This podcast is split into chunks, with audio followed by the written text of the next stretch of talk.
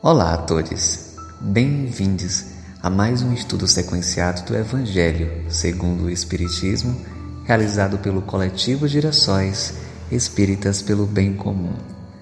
Hoje, quinta-feira, dia 31 de março de 2022, as nossas vibrações é pela paz, pelos governantes e líderes sociais.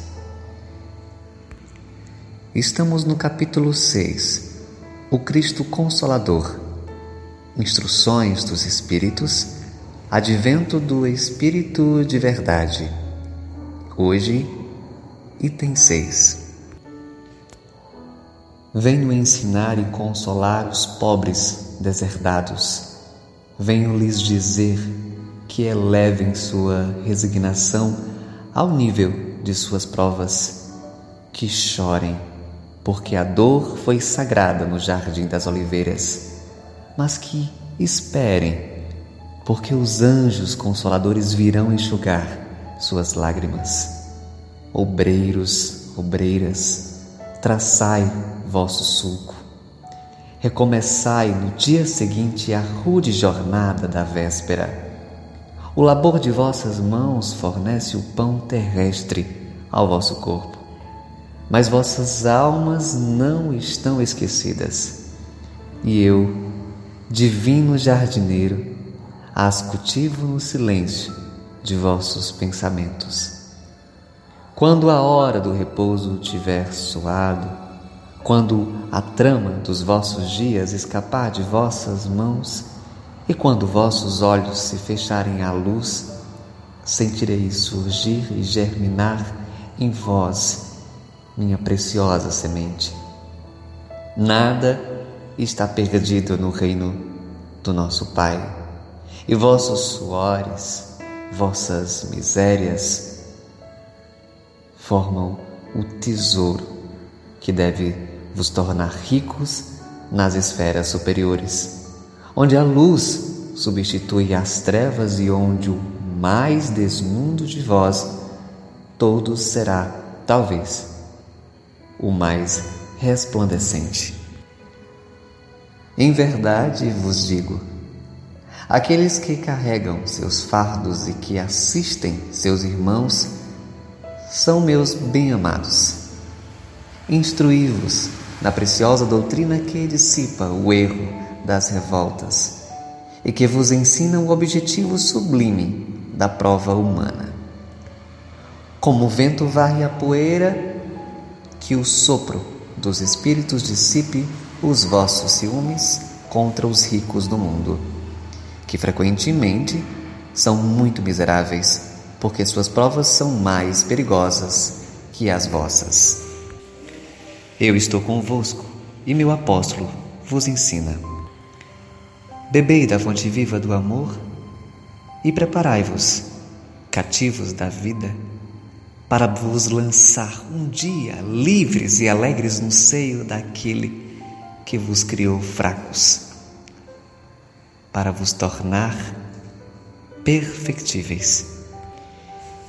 E que quer que vós mesmos e vós mesmas trabalheis vossa maleável argila, a fim de serdes os artífices de vossa imortalidade o Espírito de Verdade, Paris, 1861. Queridos, qual o nosso principal objetivo de estarmos na Terra? De evoluirmos, de traçarmos os nossos objetivos que nos elevem, que nos façam ser seres melhores. E por vezes a gente acha que está só. Em meio à loucura, em meio ao caos, em meio às perturbações, a gente acha que está sozinho. No entanto, o próprio Cristo nos coloca exatamente o contrário, que é no trabalho diário, é na maneira como nos portamos com os outros, com as outras, com o mundo que as ajudas elas ficam cada vez mais intensas, porque as ajudas jamais inexistem. Elas existem o tempo todo, às vezes com mais frequência, às vezes com menos frequência, mas as ajudas espirituais sempre estão por toda parte.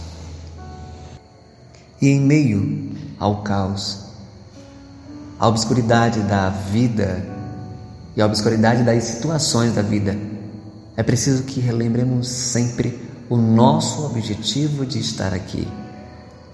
O nosso objetivo enquanto ser neste mundo, comprometidos com o bem comum, comprometido em avançar enquanto ser humano e enquanto ser espiritual.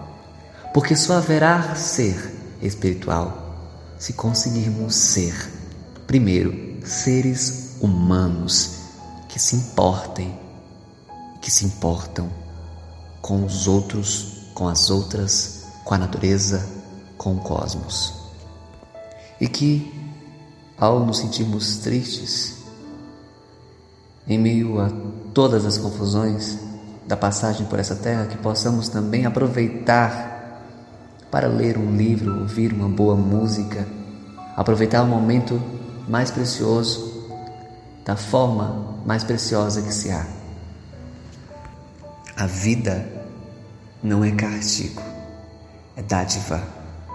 E mesmo que os nossos erros do passado voltem para nós com possibilidade de retomada, que a gente possa ressignificar essa retomada. Porque estamos aqui para ressignificar a vida e ressignificar o passado. E não, não estamos aqui para sofrer, mas para amar. Também ser amado. Como Cristo disse, bebei da fonte viva do amor e preparai-vos, cativos da vida, para vos lançar um dia, livres e alegres no seio daquele que vos criou fracos para vos tornar perfectíveis. Que possamos continuar nessa busca de sermos livres, alegres, vibrantes, porque a nossa passagem ela precisa ser multicolorida. Por mais que existam os impercalços, mas precisamos deixar este mundo mais colorido, mais perfumado. Esse é o nosso objetivo com a nossa passagem. Que Deus ilumine a todos nós. Que as luzes do alto, de todos os lados, adentre o nosso coração e nos conforte diante de alguma situação que talvez nesse momento estejamos passando ou sentindo. Que a luz da vida penetre nosso coração e nos torne cada dia mais melhor,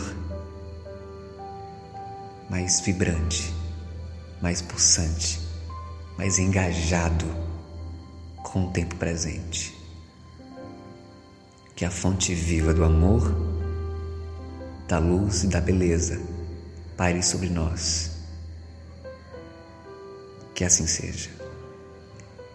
E esse foi mais um Evangelho segundo o Espiritismo realizado pelo coletivo Gerações Espíritas pelo Bem Comum.